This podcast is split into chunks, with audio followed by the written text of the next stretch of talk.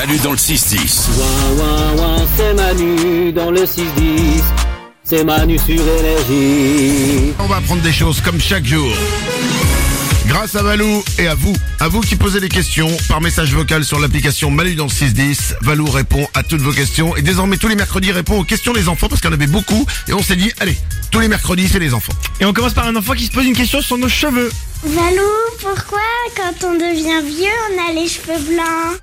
Mais c'est une très bonne question, surprenante de la part d'un enfant. Ouais, c'est vrai que c'est étonnant. Ouais. Peut-être parce que euh, si elle, elle voit euh, ses parents. grands-parents, Ouais, euh, ses grands-parents et pourquoi ils ont des cheveux blancs les grands-parents et voilà. Pascal Coste, célèbre coiffeur, le dit, l'apparition des premiers cheveux blancs est toujours un choc. Et il a raison. Et cette apparition, elle apparaît en moyenne à 34 ans chez l'homme. J'ai appris ça. Je trouve ça jeune, ça Je trouve ça très jeune. Et ils peuvent parfois apparaître dès 20 ans. Et on appelle ce phénomène la canicie. En fait, c'est dû à la cessation d'activité des mélanocytes. Les mélanocytes, c'est les cellules responsables de la teinte des cheveux. Ah. Et d'un coup, elles s'arrêtent de fonctionner. Et c'est très rare que ce soit réversible. C'est-à-dire que si vous avez un cheveu blanc, c'est très rare qu'au même emplacement, il y ait un cheveu qui repousse avec de la couleur. Donc en fait quand tu commences à avoir un cheveu blanc, c'est oh oh, tu commences à faire les feignasses. C'est un peu le mauvais signe, ouais, exactement. Et souvent c'est héréditaire, l'âge des cheveux blancs. C'est-à-dire si Ah. votre père a eu des cheveux blancs tôt, vous risquez d'avoir des cheveux blancs assez tôt. Bah Nicky, qui est le producteur de l'émission, il est né trois mois après, il avait les premiers cheveux blancs. Non, mais tu sais que pas loin, j'en ai eu à 16 ans, mes premiers cheveux blancs. Ouais ouais. J'ai eu à 16 ans et maintenant j'ai quasiment toute la barbe et tout, mais, mais on dit que c'est qu'on va garder nos cheveux apparemment plus longtemps. Ah bon? Ouais, je sais pas si c'est vrai. Bah t'as des gros cheveux. Si on veut me rassurer, c'est vrai que j'ai des très Non, gros t'as une cheveux. bonne touffe quoi. Ouais, j'ai une, j'ai une bonne touche, j'ai des gros cheveux. On j'ai t'appelle les- la touffe. Donc, euh, D'accord. Euh, Valou? Ça peut être dû à un déficit de fer, ils disent. Et que si tu Ah. reprends du fer, tu retrouves tes J'ai cheveux. des problèmes de fer, effectivement. C'est vrai? Ouais, comment tu le sais? Et C'est c'est la science. c'est aussi, il paraît que c'est en rapport avec un petit zizi. J'ai un problème aussi, mais comment tu le sais? Allez. euh, Une autre question. Une question de plus dans l'univers de l'enfance ce coup-ci. Bonjour, bonjour, je m'appelle Maya. Euh, le dessin... Quel dessin animé a été créé le premier au monde? C'est une question pour Valou. Bravo.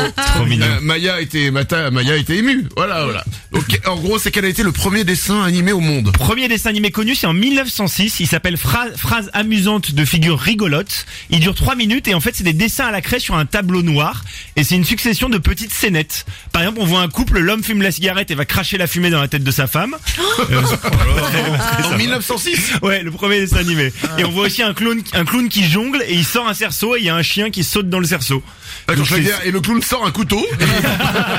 non, et donc voilà, c'est le premier dessin animé et le vrai dessin animé, on va dire des dessins dessinés qui vont s'enchaîner, c'est Walt Disney en 1928, c'est le premier très connu, ça s'appelle L'avion fou et euh, c'est pendant 6 minutes, on suit euh, Mickey qui bricole un avion et ensuite qui emmène Minnie dans les airs euh, pour l'embrasser dans les airs et je vous spoil un peu mais l'avion se crache à la fin.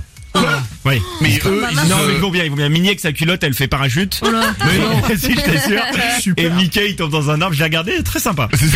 L'avion fou, ça s'appelle. Si vous voulez regarder, tapez sur YouTube, il est disponible. Une dernière question. On finit par une question sur un symbole connu de tous. Coucou Valou, j'ai une question pour toi.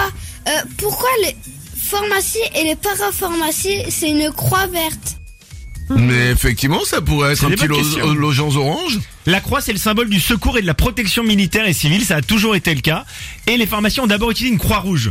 Sauf que la croix rouge, ils l'avaient emprunté euh, à la, la croix rouge, l'organisation de la croix rouge. Et on leur a dit en 1913, euh, non, ça va être réservé à la croix rouge désormais. Donc il va falloir changer de couleur. D'accord. Donc là, ils paniquent. Ils se disent quelle couleur on va pouvoir prendre. Ils paniquent. oh mon dieu, on a plus de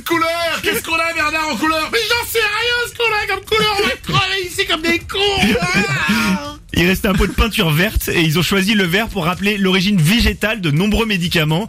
Et c'est aussi parce que les pharmaciens militaires portent des brassards de couleur verte. Et ils ont déposé, depuis les années 80, c'est une marque déposée, la croix verte. Par exemple, vous pouvez pas ouvrir un kebab avec une croix verte. Mais quel intérêt Bonjour, c'est pour du doliprane. Bah non, je fais. Bon, je prends un sandwich alors. C'est pas grave. Manu dans le 6-10 sur Énergie. Qui écoute Manu